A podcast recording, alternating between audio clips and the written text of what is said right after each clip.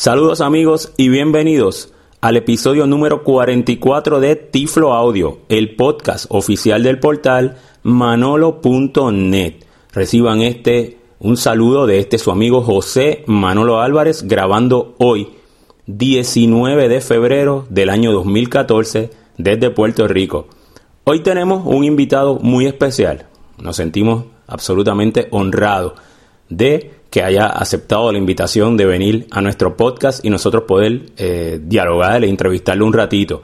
Y es Jonathan Mosen. Jonathan Mosen es una persona muy reconocida y es un referente en el campo de las personas ciegas y en el campo de la tecnología hacia las personas ciegas. Así que vamos a conocer un poquito sobre lo que ha hecho ah, hacia nuestro colectivo y también lo que está haciendo actualmente eh, en favor ¿verdad? de nuestra de nuestro movimiento de personas ciegas. How are you doing, Jonathan? I'm doing well. It's great to be here. Thank you so much for accept our invitation, and as you said, that it's an honor for us to meet you. Uh, we we know that and recognize you are a very important person. Well, thank you. That's very kind of you, and it's a, it's really a pleasure to be here. Okay, thank you. Um, eh, eh, yo eh, tuve la oportunidad de conocer a Jonathan Mosen, eh, claro, de una manera virtual, y eso fue como para el año 2000, 1999, cuando él creó una estación de radio que se llamaba ACB Radio. Y esa estación de radio, que fue una estación de radio que todavía hoy en día existe, y tenía un programa de radio que se conoce como Main Menu, que todavía hoy día existe y es muy escuchado por las personas, es en inglés, ¿verdad? Eh, es un referente. Eh, pues, cuando se creó esa estación que la creó Jonathan, yo tuve la oportunidad de hacer el programa, el primer programa de eh, tecnología por radio en español para esa época. Así que luego de tantos años, pues me da mucha alegría volver a hablar con él.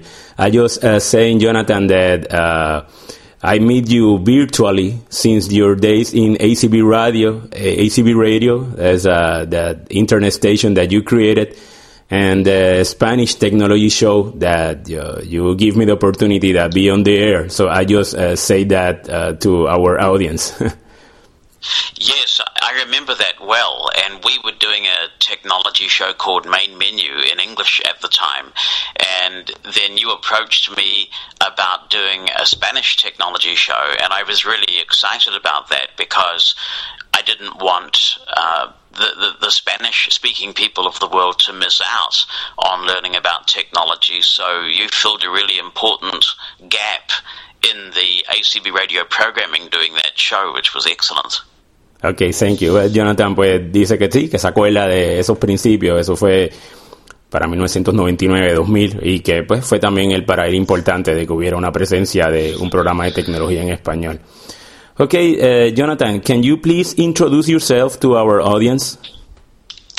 Yes, my name's Jonathan Mosen and I live in New Zealand and I have worked in a number of assistive technology um, professions in the last decade or so. I work at the moment for Freedom Scientific and have previously worked for Humanware. I've run a couple of internet radio stations over the years and run my own consulting company as well. So I'm, I'm, I'm doing quite a bit at the moment. Bueno, Jonathan, eh, yo le pregunto que por favor se introduzca. Él dice que se llama Jonathan Mosen, que viva en Nueva Zelanda. Y dice, nos habla general, un poco general sobre su trayectoria profesional. Ha trabajado con compañías que desarrollan equipos de asistencia tecnológica, como lo es Humanware y Freedom Scientific. También que ha, ha sido muy activo en, en las estaciones de radio por internet, eh, creando y desarrollando varias de ellas y que actualmente trabaja como consultor y trae un proyecto nuevo que es el que yo quiero presentarles a ustedes, además de hablar un poquito sobre, sobre otras áreas muy importantes que nosotros tenemos. Uh, Jonathan, uh, can you uh, explain to, to us your new project of accessible.net?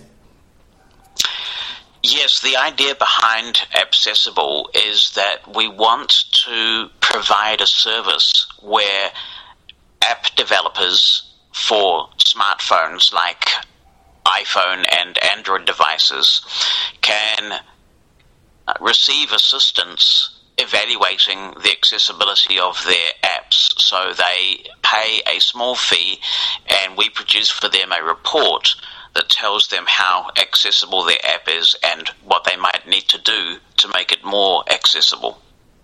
Bueno, yo le pregunté a Jonathan sobre su nuevo proyecto, que es el primer tema que vamos a trabajar, y es un, un nuevo servicio que él ha introducido, eh, lo hizo tan reciente como la pasada semana, y se llama accessible.net, y se lo voy a deletrar. A-P-P-C-E-S-S-I-B-L-E.net, para que lo puedan visitar. Es un servicio que eh, él trae y, y ofrece consultoría con otras personas ciegas donde los desarrolladores de aplicaciones pueden contratar ese servicio. Él dice que por una cantidad pequeña de dinero. Y eh, le pregunta, vamos a preguntarle ahora más o menos ¿verdad? cuánto sería esa cantidad y el proceso. Y así garantizar que esas aplicaciones sean accesibles para todos sus usuarios, ¿verdad? incluyendo el mercado de las personas ciegas. Uh, how, how will be the process, Jonathan, if a developer uh, will uh, like to uh, an audit or a revision uh, of of your service, how will be the process and how will be the cost?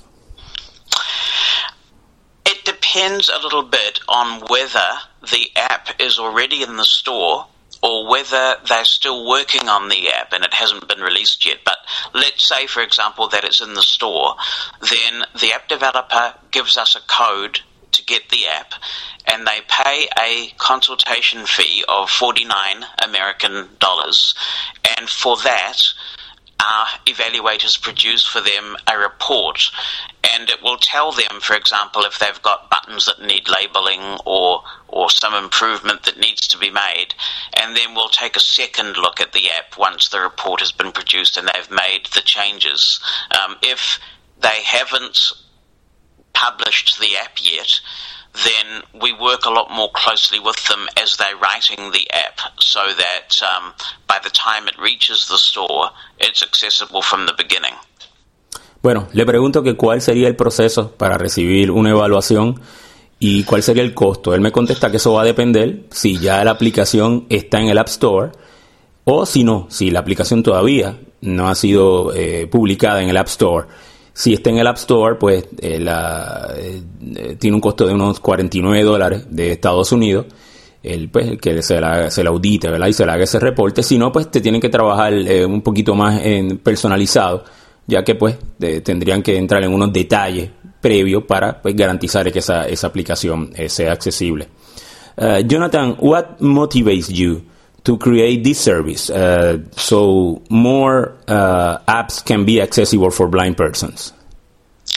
Yes, there are two things that motivated me about doing this. The first is that I learned that a lot of developers don't actually know that blind people are using iPhones and Android devices. You know, they, they look at a touchscreen device and they don't think it's possible for a blind person to use one. So I'm trying to raise awareness and also to encourage them to maybe earn a bit more money by making sure that their apps are usable by us. And the other thing that motivates me is there are a lot of blind people out there with really good skills when it comes to the iPhone or an Android device. They really know what they're doing. And uh, I think that if we can help to earn developers more money, there's nothing wrong with um, charging for a top quality service because we have skills that people want to buy. So I hope that this service will also bring some more employment opportunities to blind people. Well, you know, unemployment is a really big issue for us. Bueno, eh, le pregunté a Jonathan que qué fue lo que lo motivó a crear este servicio de consultoría de aplicaciones accesibles. Me dice que hay dos razones primarias.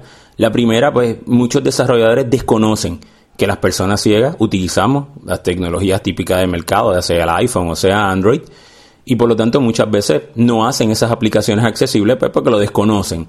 Y lo segundo, una parte que me resulta muy interesante, es, el que nosotros como personas ciegas pues tenemos un expertise en saber eh, utilizar esa, por ejemplo, si es en el iPhone, pues utilizar el VoiceOver, ¿verdad? O el TalkBack en Android. Y nosotros pues podríamos ayudar a esos desarrolladores dándole consejos eh, de cómo hacer esa aplicación más accesible y a la misma vez pues eh, generar algún ingreso sobre eso. Y eso me parece muy, muy, importante porque eh, en el campo de la accesibilidad, pues eso sería una manera de profesionalizarla y es una manera de ofrecer empleos también a, la, a las personas ciegas. Uh, I think uh, this is a great idea and a, great approach, Jonathan, because uh, you are absolutely right. The unemployment of blind person is very high, and this is a way that technology can promote empowerment. When we are talking about empowerment, but that's uh, the really power of technology. And our knowledge uh, have a value, and uh, we are uh, a market. And uh, a person that uh, one a developer that want to sell their their apps can we you are giving the opportunity that can reach all of the possible customers. So I think it is a great a great idea, and hopes that you are very successful with, with it. Well, well, thank you. And I think it's all about one of the things that has motivated me in any job that I've done is I like to think that we can all try to make the world a better place. And so we can complain about apps not being accessible, but complaining about it in a way that isn't constructive isn't going to change anything. So if we can do something positive to change the world and make apps more accessible, and um, maybe earn a wee bit of money in the process, then everybody wins. You know, the developer gets more users, we get more apps to choose from, and um, maybe it puts a bit of food on the table for a few more blind people. So I think it's a it's a, it's a really exciting project. Eh, le comento a Jonathan ¿verdad? lo que le había dicho sobre la idea que me parece muy buena y que promueve el apoderamiento de las personas ciegas en, tener un conocimiento, ¿verdad? Y, eh, tener mejores oportunidades profesionales y, hasta de empleo. Muy bien, la próxima pregunta que le voy a hacer a Jonathan va a ser relacionada a cómo es el proceso que ellos utilizan para hacer estas evaluaciones y para hacer este reporte de eh, el nivel de accesibilidad de, las aplicaciones. Jonathan, what, can you explain uh, to us the process that uh, you will follow in able to make the uh, the audit or the revision? you will follow some standards. It will be an automatic. Uh, uh, accessibility report or what what the developer should expect of that review none of the process that we use is automated in any way. We do have a template that we follow when we put a report together. So we look at, for example, whether all buttons have clear labeling or not. We look at whether you can flick through items on the screen and get speech feedback. So there are a series of criteria that we use to measure the accessibility of an app. But all of that testing is actually done by a real blind person testing the app. So there's nothing automated about it, and that's one of the big selling points that you know a, a, a developer can turn on VoiceOver and they can have a play with the app, but they don't really use the app in the same way that a, blind person who is an experienced user would use the app. So we offer real world end user testing. Bueno, eh, Jonathan me contesta de que todas las pruebas son hechas por personas ciegas, no hay ningún reporte automático, todo es hecho manual y buscan por todas las posibles áreas que, de, accesibilidad que se puedan cubrir, por ejemplo los botones que estén todos identificados eh, y eh, navegación con VoiceOver que logre llenar la satisfacción del usuario, así que ese reporte pues un reporte que sea que es eh, absolutamente manual. El resultado. Que ellos entonces podrá tenerlo. Um, uh, once the, the, report is issued, you uh, your service uh, can then check out if the implementation of, of your recommendations are uh, successful to to your yes, to your report. That's right. We charge a small additional fee if an app developer wants us to take a second look. And we have spent quite a bit of money investing in our systems. So when somebody becomes a client of ours, they get their own unique login information with um, a user ID and password, and they can log in and interact with their reviewer. So when when an app developer um, starts to use our service, they get assigned a case manager, if you like, who looks after them throughout the process, and they can log in to their own portal and uh, ask questions. The evaluator can seek clarification on any particular points. They can have a dialogue, and then they can download their completed report in PDF, and all of that is behind a username and password and is confidential to the client. Bueno, eh, pues Jonathan me contesta, le, pregunto que, eh, es el proceso, ¿verdad? De, esa, eh, si luego de que ellos hagan las recomendaciones, eh, pues él dice que sí, que también por, por una cantidad eh, adicional, pues ellos eh, validan y le, dan una cuenta de su página para que el desarrollador pueda entrar, tenga acceso a ese, a ese reporte en, PDF y también ellos le validan esa aplicación luego Así que hay un, un seguimiento luego de esa, de esa evaluación inicial. You will, will be testing uh, iOS apps, Android apps? What platforms are you will be testing? At the moment, it's only iOS and Android. Um, I would like to hope that at some point in the future, Microsoft will make Windows Phone truly accessible, but at the moment it isn't. They do have a a, a, solution that talks now, but it is a, a a, closed platform. There's a suite of applications that give you access to the calendar and contacts and phone, but with Windows Phone at this point you can't run third party apps. So at this point, it's iOS and Android that we're concentrating on. Le pregunto que qué plataforma eh, o sistemas operativos, me dice que hasta el momento iOS, ¿verdad? Con, con las aplicaciones de, de Apple y Android, eh, con, con, las aplicaciones que esas son la, hasta el momento las que pues ellos estarán ofreciendo ese servicio. Eh, me habla un poquito sobre Microsoft y ¿verdad? el sistema operativo de, de sus teléfonos y que pues realmente eh, en la actualidad pues tienen una, una solución que es el, uh, el Mobile Accessibility. Y esa pues pero realmente es una solución donde pues es un, una aplicación que, que es eh, parlante y tiene diferentes programas.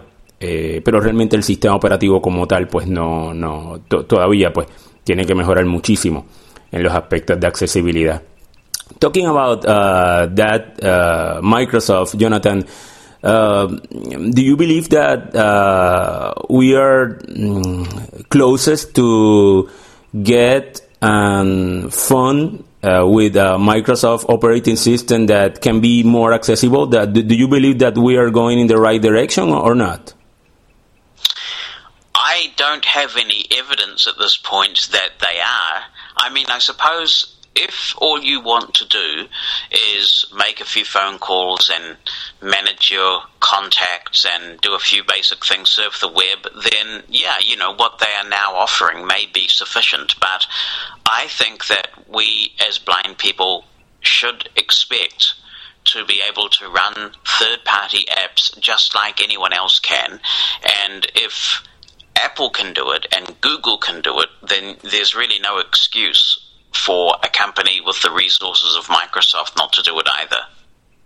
Le pregunto sobre qué él cree, cuál es su opinión sobre la accesibilidad de Microsoft y eh, en, principalmente en los sistemas de teléfonos, ¿verdad? celulares, que si vamos en una buena dirección para ir ganando mayor accesibilidad en esa área, me dice pues que él no tiene evidencia de que eso pues sea así, que hasta el momento pues la, la, la alternativa que ellos han, han ido a, eh, ha sido pues él provee un paquete que es el de Mobile Accessibility, pero que pues, es un programa que te permite hacer ciertas funciones, eh, llamar, mandar mensajes de texto, usar internet, pero no puede usar terceras aplicaciones, aplicaciones que baje de su tienda.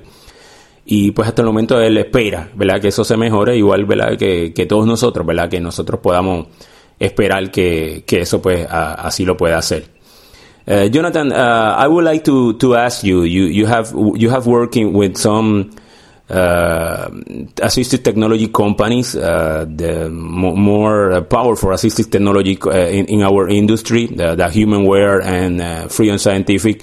And I, would like to ask you, uh, just share with us uh, how was that experience that you be working with a company and your decisions and your experience uh, can make or improve to make a uh, better product for all blind persons. Uh, can you share a little bit of uh, of that?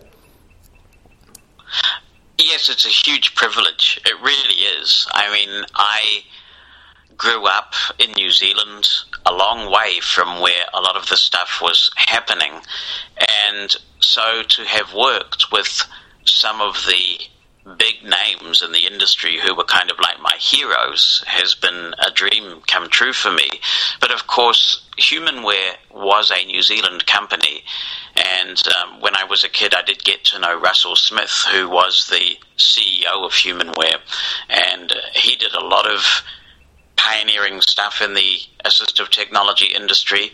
So to have the chance to work with him was great. And, you know, I think when you've developed a product or helped to design a product and you meet somebody who's using that product to get an education or hold down a job, it makes you feel good. It, really does make you think that in some small way you've been able to make a difference, and I love that.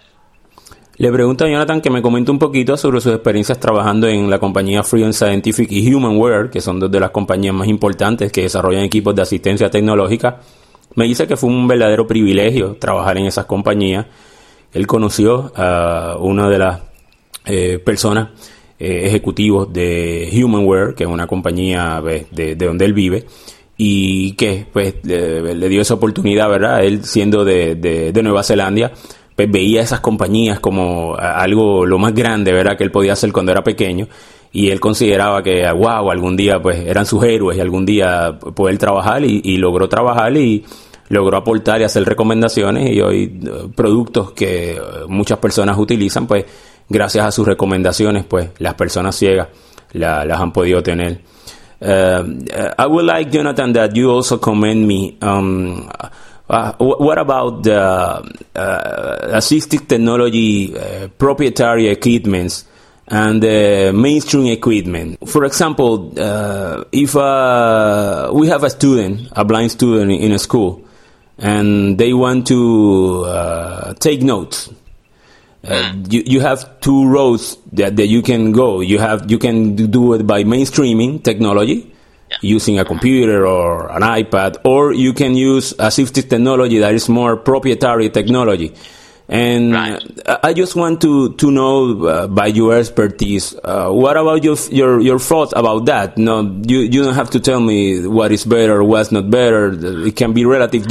what about your your thoughts in in that case, in that two roads? Yeah. What are the pro, the cons, or whatever you, you, you want to share with us? Okay, great question. I the, the thing I would say from the outset is that I think what matters the most is the outcome. In other words, which piece of equipment is going to allow a blind person to maximize their potential. So when you take a school situation, it's a very interesting subject that because on the one hand, if you give a blind kid an iPad, for example, it really does help with their integration in their mainstream environment because they're using an iPad and chances are their friends are using an iPad as well. And so it makes the blind child feel more normal, feel more accepted. On the other hand, I don't think that at the moment the Braille support on iOS is anywhere near adequate for a blind student. It's too clunky. It's um, it's got too many idiosyncrasies. And so I think still using, say, a laptop with JAWS and a braille display is a far better solution than using an iPad for now. Uh, so I don't think we should get so hung up uh, on what's mainstream and, and what's blindness specific. What we need to focus on is what's going to get the best outcome possible. Le pregunto a Jonathan que me comente sus impresiones sobre, por ejemplo, doy un, ejemplo de un estudiante que necesite tener algún equipo tecnológico pues, para escribir en el salón de clase, un estudiante ciego. Le digo pues que hay dos caminos, o utilizar una tecnología especializada, como un anotador especializado, como por ejemplo los que vende Freedom Scientific los que vende Humanware, o utilizar tecnología típica del mercado, como por un iPad conectado a un teclado, o una tableta Android. Y pues me comenta de que pues eh, sencillamente me, me, me, da sus impresiones sobre el, Me dice que utilizar la tecnología mainstream es maravillosa porque promueve la inclusión. Eh, y es correcto, está usando la misma tecnología que los otros compañeros. Pero a la misma vez me dice que la tecnología especializada pues todavía puede ofrecer unas ventajas que la tecnología eh, mainstream pues, pues, no te ofrece. Por ejemplo, como pues, el apoyo al Braille, que en una tecnología especializada pues eh, esas consideraciones se, se, le, se le dedica más tiempo y más recursos y que eso pudiera hacer la diferencia ¿verdad? a la hora de, aplicar eh, al estudiante. Uh, I believe uh, I, agree with you, and, I believe when you are uh, when you are doing assistive technology applications, that you must do assessment because if you, for example, in, in the case that I just explained to you, we give uh, a technology solution to that student where we just measure if that technology will uh, can really uh, improve for example if academic skills uh, if that was the case uh, and I, I, believe that in the implementation of assistive technology that's one thing that we have to improve because teachers fathers and also families and also students believe that when they receive the equipment, uh, that's the the the the main thing, but that that's the beginning of the process. And I strongly, strongly believe, like you said, that you, we must do assessment on the the outcome of that student. It, it will be, it will give you give us the result of if that was a good implementation or not. Uh, do you agree? Yes, I do. I would also encourage those who hold the purse strings and who supervise technology assessors to just be aware that sometimes I think technology gets allocated to people based on what the assessor is most comfortable with and occasionally what the parent is most comfortable with. In the case of education, I understand that if you give a kid, say, an iPad, then the parent is probably likely to help out a bit because they know what an iPad is. Whereas if you, you put a screen reader in front of them or a note taker in front of them, that's kind of foreign technology, and I get that. But the child's needs must always come first, and the the technology that's going to best equip them to succeed is what should come first, not what's more convenient for others. Eh, Jonathan me comenta de que eh, otra área importante es, eh, por ejemplo, si tú le das un iPad al estudiante, fíjate que también el padre puede apoyar porque probablemente conoce esa tecnología, es una tecnología que probablemente en su casa esté o sea más fácil de conseguir. Y eso es un elemento también importante de la tecnología típica del mercado, la que, es la tecnología mainstream. Uh, based on your experience, uh, since you are you, you know a lot of people from all around the world, uh, can we uh, say that is a fact that the cost of assistive technology is a barrier? So, for example, for countries that the government don't, don't fund that, that equipment? Yes, there's there's no doubt that it is, and I've been pleased to try and play a part in helping with that. For example, in the last 10 years or so, there have been two very substantial reductions in price that Freedom Scientific have been responsible for in braille display technology. In about 2005, uh, Freedom Scientific dropped the price of its braille displays by 40% because of a change in manufacturing process. And then a little while later, they dropped them by another 40%. So I can remember when you paid about $5,000 for a 40 cell braille display, and now you can get a 40 cell braille display for about $2,700. Is that a lot? Yes, it is, and it's still not in reach of enough people. But there are other things happening too. For example, um, Freedom Scientific has uh, just organized a deal which actually may be of particular interest to some of your um, your listeners, because uh, JAWS is now a free screen reader in Colombia, and uh, everybody in Colombia has access to JAWS for free, and that also includes training and technical support. So we're certainly doing what we can in that regard.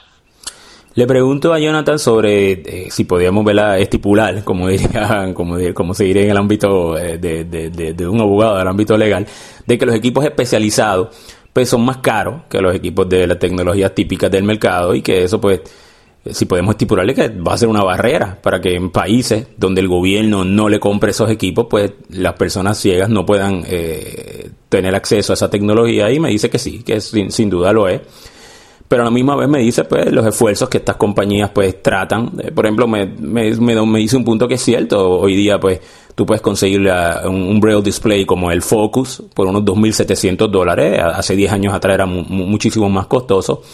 Y me da otro ejemplo donde hoy día en Colombia, en el país Colombia, eh, pues hubo un acuerdo entre el país y Free on Scientific y JOS pues es gratuito para personas ciegas, ¿verdad? Que, siguiendo unas reglas en particular, así que las personas eh, que escuchan este podcast en Colombia, pues pueden preguntar eh, y tratar de investigar, ¿verdad? Cómo se podría beneficiar. Uh, one question, uh, Jonathan. Uh, what, what, do you think is, going to be the future of, of Braille display? Uh, do you believe that there's going to be some technology, flexible technology that will revolutionize, or what are your, your thoughts about that?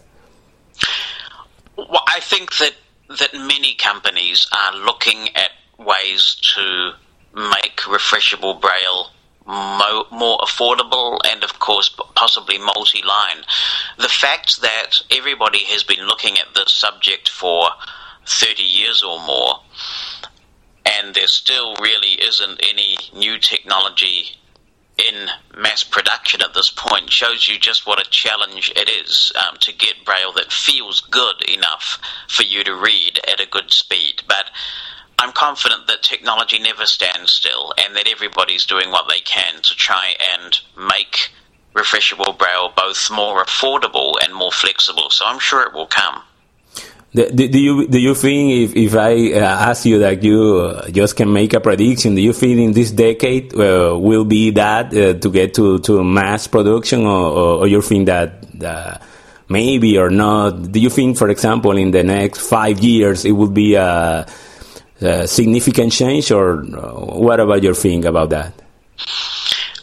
I've been working in the manufacture of assistive technology for 11 years now. Uh, on on the other, you know, I was a journalist for a while in in that field, and then I went to the other side of the fence.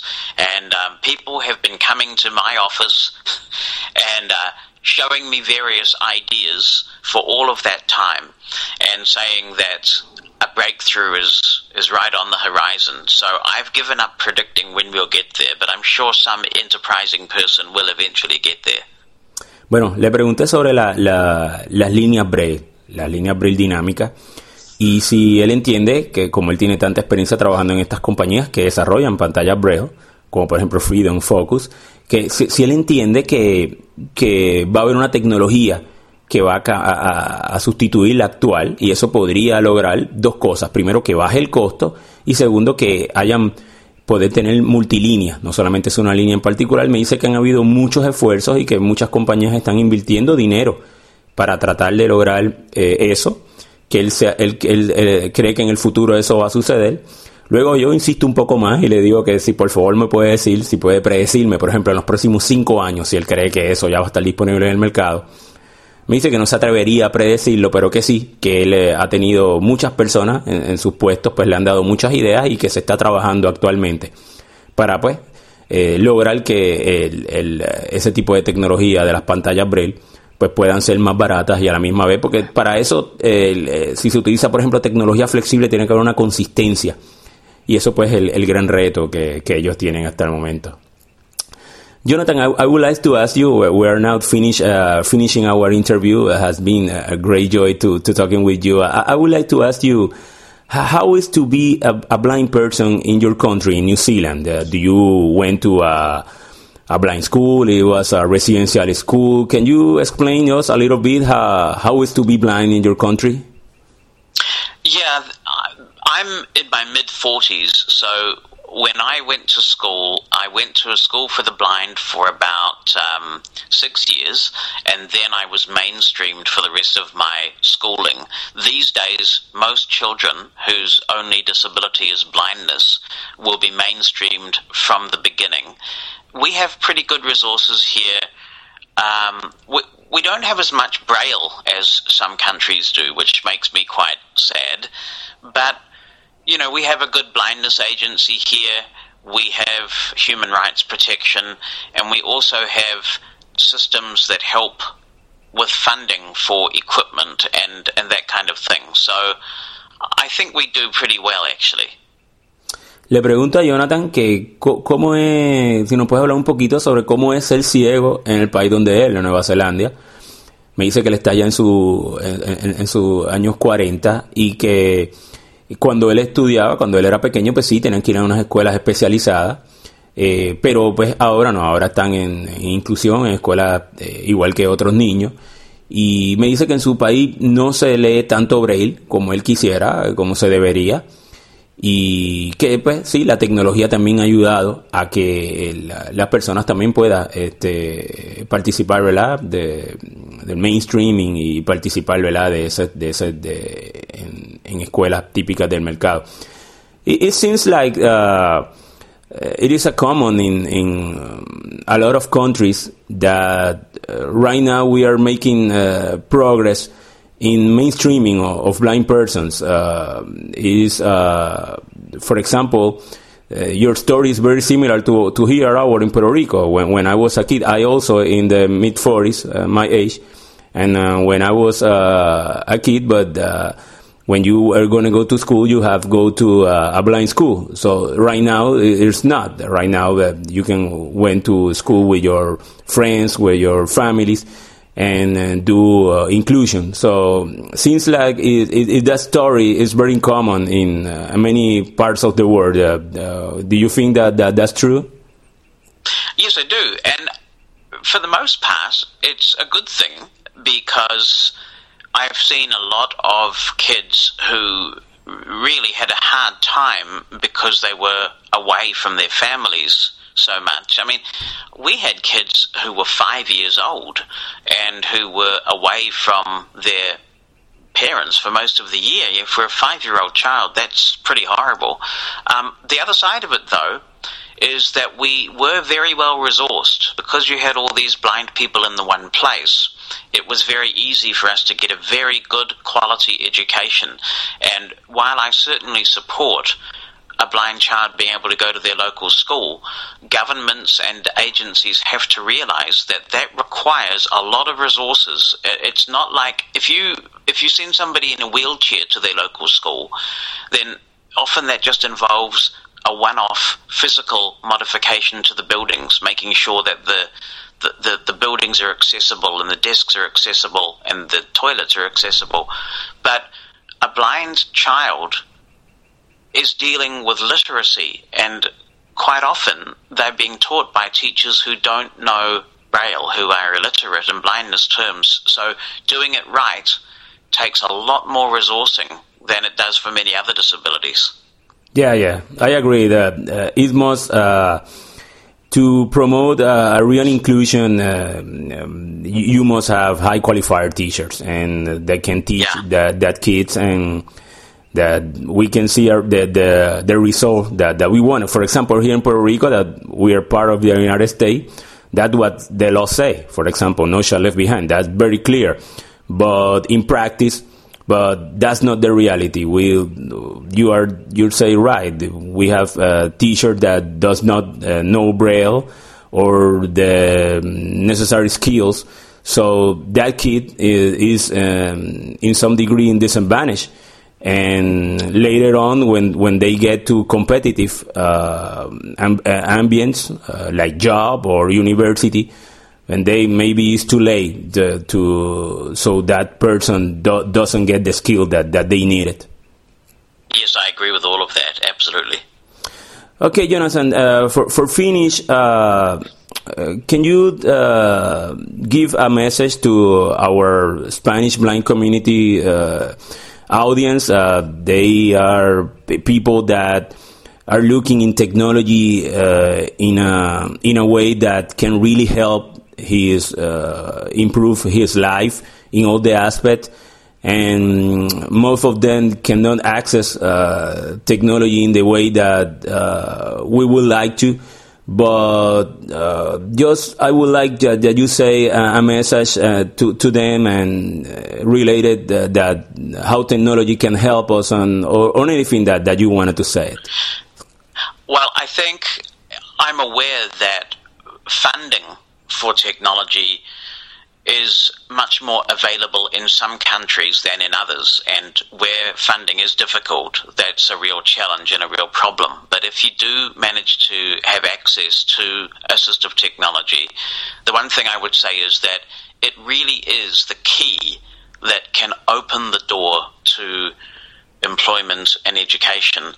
So if you do have a screen reader product or, or some assistive technology, I would really encourage everybody to read the documentation that comes with it and become as skilled with it as you can be because when a job comes up, when a job prospect comes up, you've got to be as good with your technology as you can. I know that Freedom Scientific, for example, I'm very proud of how much free training material Freedom Scientific provides, and you can uh, take online webinars, you can download Daisy books, and all this material, well, the majority of the material is absolutely free of charge. So if you do have access to the technology, I think we have a responsibility to be as capable with it as we can be and, and look at the time that you spend learning it and reading manuals and going to webinars as an investment in your future. Le, digo a Jonathan que para terminar nuestra entrevista, pues, le, digo unas palabras a nuestra audiencia de personas ciegas hispanoparlantes. Me dice que la tecnología es, es, es, extremadamente importante, es una llave, ¿verdad?, que, que, nos puede dar mejores oportunidades, que él está consciente de que no todos los países pues tienen el mismo acceso a la tecnología. Eh, pero la tecnología que puedan, desde el Internet, de diferentes grados que las puedan acceder, pues que la aprovechen y que sin lugar a duda la tecnología pues nos va a ayudar eh, grandemente a mejorar la calidad de vida. Bueno amigos, pues hasta aquí este episodio de Tiflo Audio, el número 44. Espero que les haya gustado. Agradecemos otra vez a Jonathan el, habernos eh, aceptado su invitación. Les deseamos mucho éxito en su proyecto. Recuerden que nos pueden visitar en nuestra página de internet www.manolo.net. Nuestros podcasts los pueden escuchar en www.tifloaudio.com y eh, nos pueden seguir por Twitter como. Thank you so much, Jonathan, for your time. I really appreciate it and hope to uh, keep in touch and hope uh, I, I wish all the best in your new project. Well, thank you. It's my, my pleasure, and thanks for the opportunity to chat with your listeners.